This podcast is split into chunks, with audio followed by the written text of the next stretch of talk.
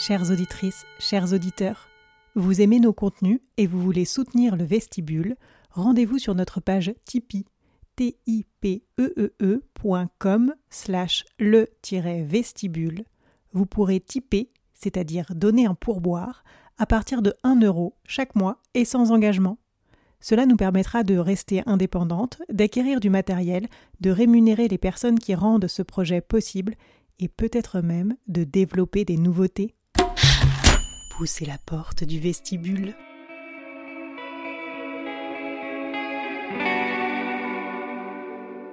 Une fois par mois, nous ouvrons un cercle de parole pour aborder des sujets intimes. Parfois en mixité, parfois en non-mixité, mais toujours en petit comité. On explore, on échange, on expérimente, on réfléchit ensemble. Et surtout, on peut parler de ce qui ne se dit pas. Parce que ces moments sont instructifs et précieux, nous vous en offrons un condensé rien que pour vous. C'est le docu du lab.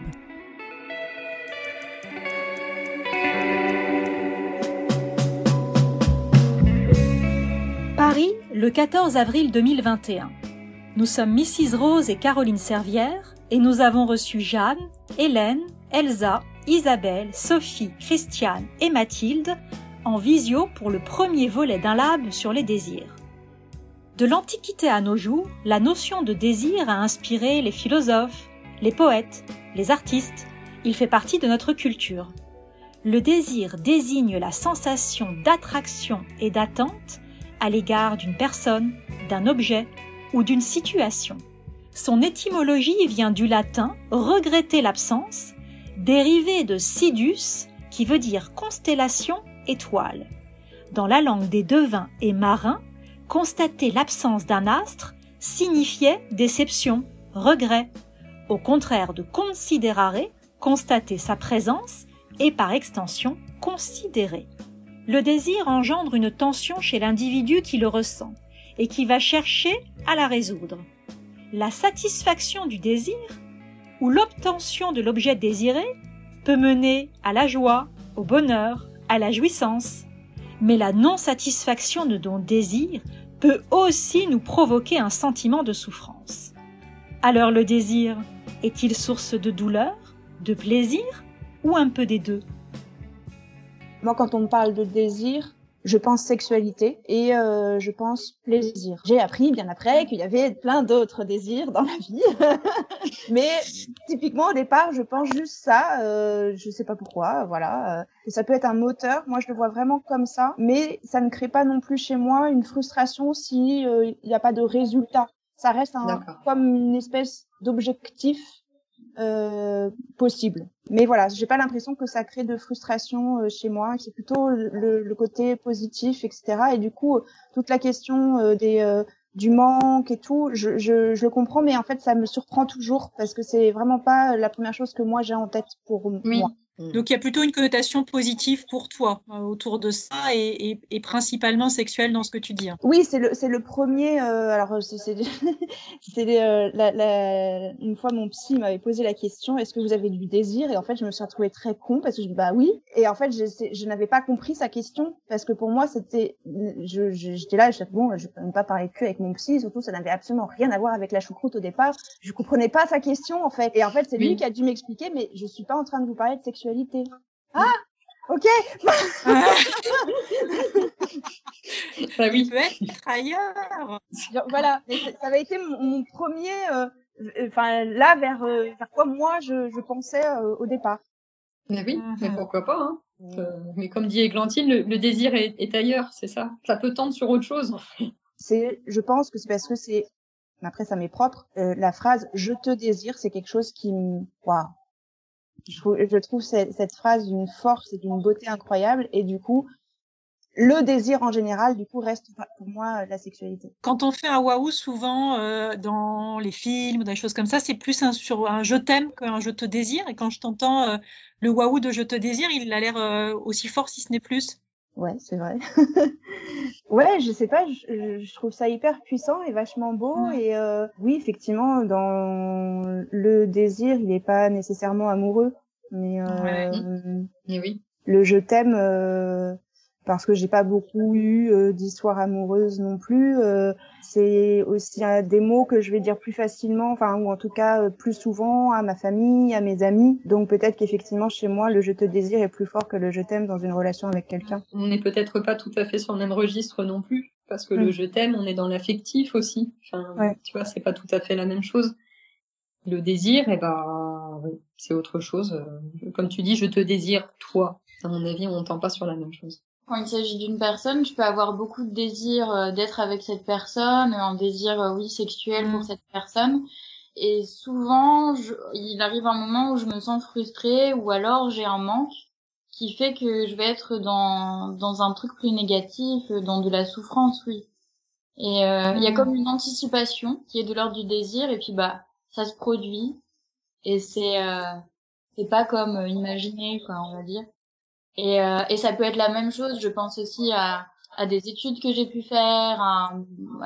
J'ai changé plusieurs fois de métier déjà.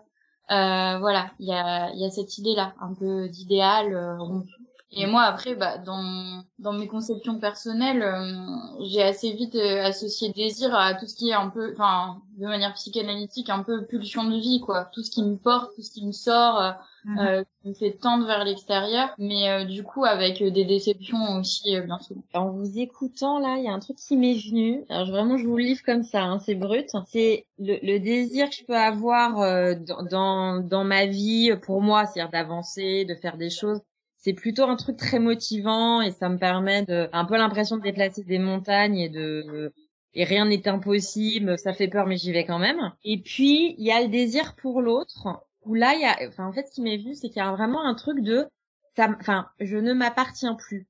C'est-à-dire que c'est une espèce de truc qui me dépasse complètement et où là, c'est, voilà, vous, enfin, moi, je le reçois et qu'est-ce que je fais de ça? Vous voyez, enfin, il y a. Ouais, intéressant. Comme si tu étais là, tu devenais spectatrice et plus actrice. Ouais, qui m'envahit. Enfin, c'est-à-dire que là, je suis plus du tout dans le dans le dans le raisonnement, dans quoi ok, c'est une espèce de truc qui s'impose à moi et où euh, c'est enfin c'est c'est c'est là maintenant tout de suite quoi. Et là ça peut amener effectivement un peu à la souffrance. Je, rejoins Sophie où euh, on a envie d'assouvir ce désir là et que la moindre frustration est insupportable. Et comment tu oses ne pas euh, euh ne pas euh, voilà mm. m'accorder ce que je désire profondément c'est-à-dire toi.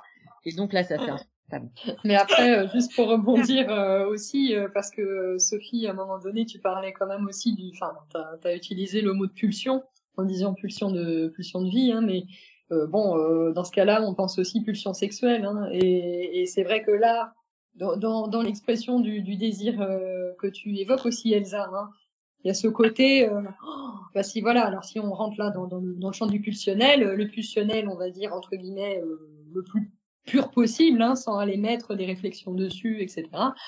Ah ouais, bah alors dans ce cas-là, la pulsion, mais euh, par définition, elle veut être assouvie en fait. Et là, euh, la pulsion, euh, entre guillemets, si on lui met pas un peu des filtres, si on lui met pas aussi des barrières internes comme extérieures d'ailleurs, mais souvent, moi, c'est ce que je dis aussi à certains patients, hein, c'est qu'il y a des moments, c'est bien les filtres aussi, parce que qu'est-ce qui vous empêche d'aller sauter sur la personne que vous trouvez très bien dans la rue?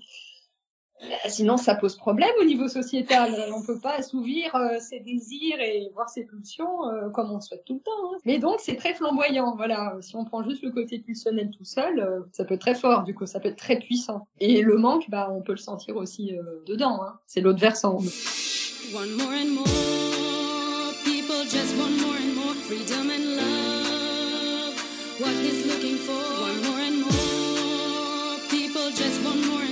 Freedom and love what he's looking for.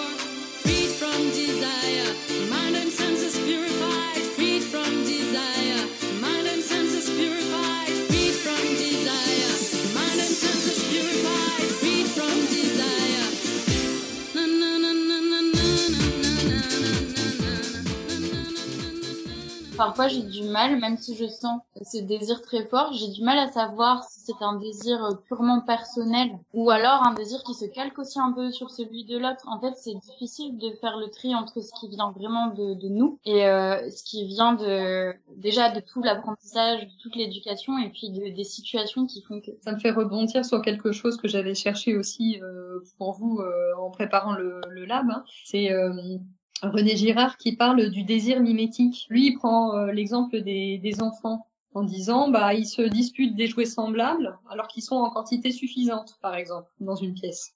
Ils vont se disputer le même qu'il voulait qu'il voulait prendre. Il dit bah ça peut amener à reconnaître que le fondement du désir, pour lui en tout cas, c'est pas dans l'objet qu'on désire, c'est pas dans le sujet désirant, c'est parce que pour lui ça serait toujours dans l'imitation d'un autre désir.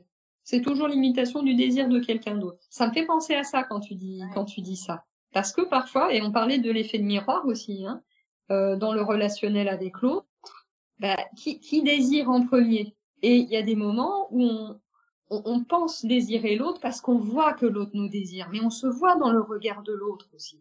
Hein l'autre, il renvoie une image de soi-même. Et parfois, on peut se perdre un peu là-dedans en se disant, mais oh, c'est très inconscient parfois, hein, mais de se dire, j'ai l'air mais tellement génial dans, à ses yeux, pourquoi moi je ne pourrais pas? Et, bon, euh, même là, moi je parle d'expérience hein, personnelle, c'est que ça prend du temps parfois de, de se rendre compte et de pouvoir faire un peu le distinguo entre le mouvement intérieur, qu'est-ce qui me pousse à désirer cette personne, et puis bah qu'est-ce qu'il en est du désir de l'autre en face? C'est pas tout à fait pareil hein, parfois comment on se construit, enfin comment l'enfant évidemment il se construit en désirant quelque chose, hein, et c'est ça qui nous fait grandir, et c'est ça qui le fait grandir. Et c'est aussi d'attraper l'objet, c'est ce que tu disais, c'est d'attraper l'objet pour euh, attraper le plaisir que l'enfant a avec cet objet-là. Et, nous, on se leurre de la même façon. Et par exemple, pour les envies de, travail, de construction, de, désir, parfois on a envie du, plaisir que retire l'autre, quoi, et on croit que c'est le sien. Et d'où des leurres et des, brouillages, quoi. Moi, je, sais que je peux me, tromper parce que je, quand je vois quelqu'un qui est tellement heureux avec cette chose-là, je me dis évidemment que ça va me rendre complètement heureuse. Et en fait, ça marche pas du tout. Raconter une histoire. Elle va raconter une histoire. C'est pour illustrer ce, ce propos trois petits scouts qui vont au catéchisme. Alors le premier petit scout dit au Monsieur le curé, j'ai fait ma BA cette semaine. Ah, c'est bien, c'est très bien. Et qu'est-ce que tu as fait J'ai aidé une vieille dame à traverser la rue. Oh, c'est très bien, c'est très bien. Et toi, qu'est-ce que tu as fait Alors le second dit, moi, moi, monsieur, j'ai fait ma BA aussi, monsieur le curé. C'est quoi? Eh ben, j'ai aidé mon camarade à faire traverser la rue à la vieille dame. Ah, ah c'est bien, c'est bien, c'est très bien. Et toi? Eh bien, moi aussi, j'ai fait ma BA, monsieur le curé. Et alors, c'était quoi? Ben, J'ai aidé mes deux copains à faire traverser la vieille dame. Ah bon? Et, et ah, ah, ah, bon, ah bon. Et, vous étiez trois pour la faire traverser? Oh oui, monsieur le curé, elle voulait pas traverser. oui, on, ne désire pas pour l'autre en fait. Hein. Enfin, c'est problématique si on désire pour l'autre. Ça touche bien sûr à la, question euh, dont on parle beaucoup plus maintenant du consentement. Mais, mais par exemple, euh, il y a des, des, agresseurs sexuels, alors pas tous, hein, on peut pas faire de, de, de, vérité générale et, et puis je suis pas du tout experte sur ce sujet-là, hein, mais voilà, on parlait, hein, tu parlais Sophie aussi, hein, du, du, désir de détruire, hein, du fait que ça que ça crée en fait une destruction chez la personne en face, parce que parfois il y a un tel désir de possession de l'autre que là, ça anéantit tout sur son passage. Mais il y a aussi, pour certains auteurs d'agression, aussi ce, ce, problème pathologique de ne pas de ne pas se rendre compte en fait euh, de là où se termine son désir personnel et à quel point il peut contenir par exemple des pulsions sexuelles et au moment où là ça va passer le, le pas sur le consentement parce qu'il y a une personne euh, douée de sensibilité en face et qu'on ne peut pas, on peut pas faire n'importe quoi. Mais je dirais que parfois la, question elle est un peu plus nuancée que ça. Euh, et c'est vrai que ça pose un vrai problème dans ce cas-là. Mais là, c'est vraiment même un désordre euh, des, pulsions. Tout simplement, c'est l'autre. L'autre n'existe pas quand tu es submergé par ta, ta pulsion. Euh, et en, parlant du consentement, il y a un livre que moi j'ai trouvé assez magnifique à lire pour comprendre, qui est d'une psychanalyse philosophe qui s'appelle Clotilde Le Guil. Elle vient de le, de le sortir, qui s'appelle Céder n'est pas consentir, pour ah. répondre à toutes les questions à propos du consentement, de, de l'âge, euh, du désir, de, ou de la pédophilie, etc. Céder n'est pas consentir, et c'est euh, remarquable. Je voulais revenir sur la question du consentement en disant que elle était, c'est très bien, c'est très important qu'elle soit posée aujourd'hui, mais elle est toujours posée de la même façon. L'homme propose et la femme dispose ensuite, enfin dit si elle est d'accord ou pas quelque part, alors qu'il n'y aurait pas une, une vraie question sur aussi aller plus loin, c'est oser pour les femmes affirmer leurs propres désirs et non pas seulement être en réponse. Je trouve euh, l'intervention de Sophie très intéressante parce que du coup, ça rejoint l'histoire du euh, désirer. Euh, le, le, fait qu'on parte du constat que c'est souvent euh, l'homme qui propose, la femme qui dispose, et jusqu'à quel point c'est pas justement le reflet du désir de l'homme qui fait que la femme est consentante. C'est juste l'écho de ce qu'on était en train de dire juste avant. Alors moi, j'avais quand même un peu espéré, euh, moi qui deviens une vieille dame, que les choses avaient changé. Alors Sophie est jeune à côté de moi, et je me dis, ben mince alors, c'est toujours pareil. Parce que plus on vieillit, plus on est désinhibé. Et, et, et du coup, euh, pour certaines d'entre nous, euh, on ose demander. Ça devient moins compliqué finalement. Moi, je vois beaucoup de personnes dans les allez, 20, 20, 30, 20, 30 ans. Euh, où, où il y a quelque chose là qui est en train de s'inverser, c'est-à-dire que euh, ah bah les jeunes hommes, ils sont, enfin pour certains, hein, mais ils sont bien inhibés aujourd'hui parce qu'alors ils, ont du mal parfois à se retrouver dans les codes du désir, dans les codes euh, bah, de la séduction mutuelle, etc. Et que il y a des moments, et bah, c'est devenu plus compliqué pour eux. Et moi, j'entends parfois des, jeunes patientes aussi euh, me dire, bah voilà, là moi maintenant j'assume plus, euh, j'y vais, je demande. Euh, il y a presque quelque chose d'inversé euh, maintenant qui apparaît pas, on peut pas encore une fois euh, donner de chiffres ni rien, mais il y a quand même une tendance hein, qui bouge. Je voulais rebondir sur ce que tu disais justement, Caroline, euh, la question de l'inversion. Mais euh, la question de l'inhibition, euh, elle était peut-être là, en fait, quand les hommes, si c'est inversé maintenant et que les choses changent. Mais en fait, euh, on peut être tout à fait proposant et être tout à fait inhibé en réalité. Il y avait, moi j'ai un peu suivi en thérapie avec Reda Katab, c'était magnifique quand il disait qu'il contrôle pas, il n'a plus de désir. Donc c'est peut-être ça aussi qui se passe. C'est pas la question d'inversion, c'est la question. Euh, la posture, elle est la même si ça se trouve. C'est simplement euh, la question de de, de l'action qui est différente. Dans un autre contexte, euh, une patiente qui va me dire mais euh, si c'est moi qui dois proposer, alors, non, alors là, oh non, ça m'intéresse pas quoi. Voilà, bah oui. Et ben voilà. c'est quoi les constructions? Il y a effectivement les constructions, les constructions sociales et voilà. millénaires. C'est quoi le bagage euh, qu'on a, euh, qu'on a soi, et puis qu'on a peut-être hérité, et puis c'est quoi notre collectif aussi. Euh, enfin, je pense que c'est des questions vastes. Hein. Je vous rejoins complètement, mais euh, enfin surtout sur le fait que ça s'exprime peut-être de manière euh, différente aujourd'hui. Mais euh, il y a, pour moi, il y a toujours une inégalité. Par exemple, le plaisir féminin est, est, davantage questionné. Il y a vraiment un peu une révolution qui est en train de se jouer euh, aujourd'hui autour de ça. Mais ça peut devenir un, un objet de performance pour les hommes aussi en disant que euh, eux ils ont leur plaisir euh, seulement si nous on a du plaisir mais du coup est-ce que tu le veux vraiment pour moi ou juste pour toi encore une fois? Donc euh, ah c'est ça faut pas trop se fier forcément aux grands discours déclaratifs et puis à ce qu'on voit un petit peu de loin. Moi aussi j'ai l'impression moi j'ai 30 ans j'ai l'impression que que la, la nouvelle génération là ils sont en train d'évoluer mais dans l'intimité, c'est vraiment dans, dans des micro-détails, dans des rapports intimes comme ça très larvés que ça se rejoue et je suis pas si certaine qu'il y ait une inversion. Je parle de mon point de vue. Et oui, sur le fait qu'on est, on est porteur et porteuse d'héritage euh, bien ancré et on peut avoir l'impression de pas avoir eu par exemple une éducation très religieuse, très morale, mais en fait si, elle était là de manière beaucoup plus insidieuse aussi. Il y a beaucoup de choses à mon avis dont on a et c'est là aussi où c'est compliqué, c'est qu'il y a beaucoup de choses potentiellement dont on n'a pas conscience en fait. Hein aussi. On continue de véhiculer un certain nombre de choses, en plus à notre insu, parce qu'il y a plein de choses pour l'instant qui sont pas encore conscientisées, qui sont, qui n'ont pas encore. Enfin, je pense qu'on est vraiment qu'au début hein, de, ce passage, de ce passage de prise de conscience. Hein, c'est donc oui, oui, bien sûr. Après, euh, je comprends quand, tu dis aussi que l'inversion, euh, elle te semble pas du tout euh, évidente. Là, moi, si tu veux, moi, je, je, je peux parler de témoignages, par exemple, que j'ai reçus. Mais alors après, c'est quoi la proportion? Très compliqué. Hein. Puis les expériences des uns, c'est pas les expériences des autres non plus. Mais, mais chaque, chaque témoignage et le, et le tien euh, aussi, c'est tout ça, c'est important. C'est ce qui constitue, à mon avis, la, euh, le, paysage actuel, quoi. C'est pour ça qu'on parle aussi, c'est vrai, de transition, de, euh, de moments un peu charnières avec ce qui est en train d'émerger sur les prises de conscience, sur le consentement dont tu parlais, sur euh, ce qui est ce qu'on remet en question, ce qui a toujours été normal, ce qui n'est pas finalement euh, dans, la place des uns et des autres. Et, euh, et, finalement, on se rend compte que même sur un sujet aussi universel que le sujet des désirs, et c'est ce que tu disais, on va très loin finalement dans notre histoire autour de ce sujet-là, on n'a pas du tout le même héritage, les hommes et les femmes, sur ce sujet.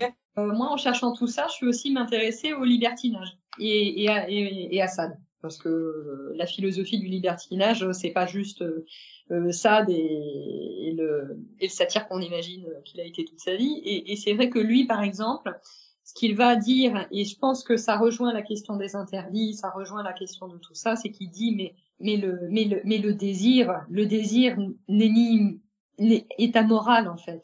Il va au-dessus de toute morale, il va au-dessus de toute norme sociétale, il va au-dessus de tout ça. Finalement, euh, la plus grande jouissance pour lui, en tout cas, ça consiste finalement à, à aller au-delà des, des, freins qui s'opposent à notre désir et finalement ça nous fait peut-être désirer encore plus. Et donc, mmh. en ce temps confiné, en ce temps de contraintes, en ce temps de beaucoup de choses, je me dis que ça peut être une piste en tout cas intéressante à, à explorer aussi. Mmh.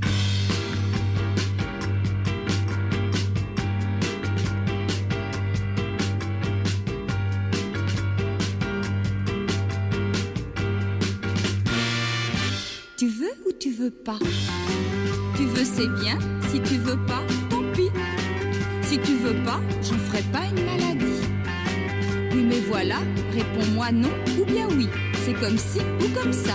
Ou tu veux ou tu veux pas. Tu veux ou tu veux pas. Les explorations du lab, le bonus à cet épisode, est déjà disponible. Et n'oubliez pas de découvrir tous nos autres podcasts sur le vestibule.org.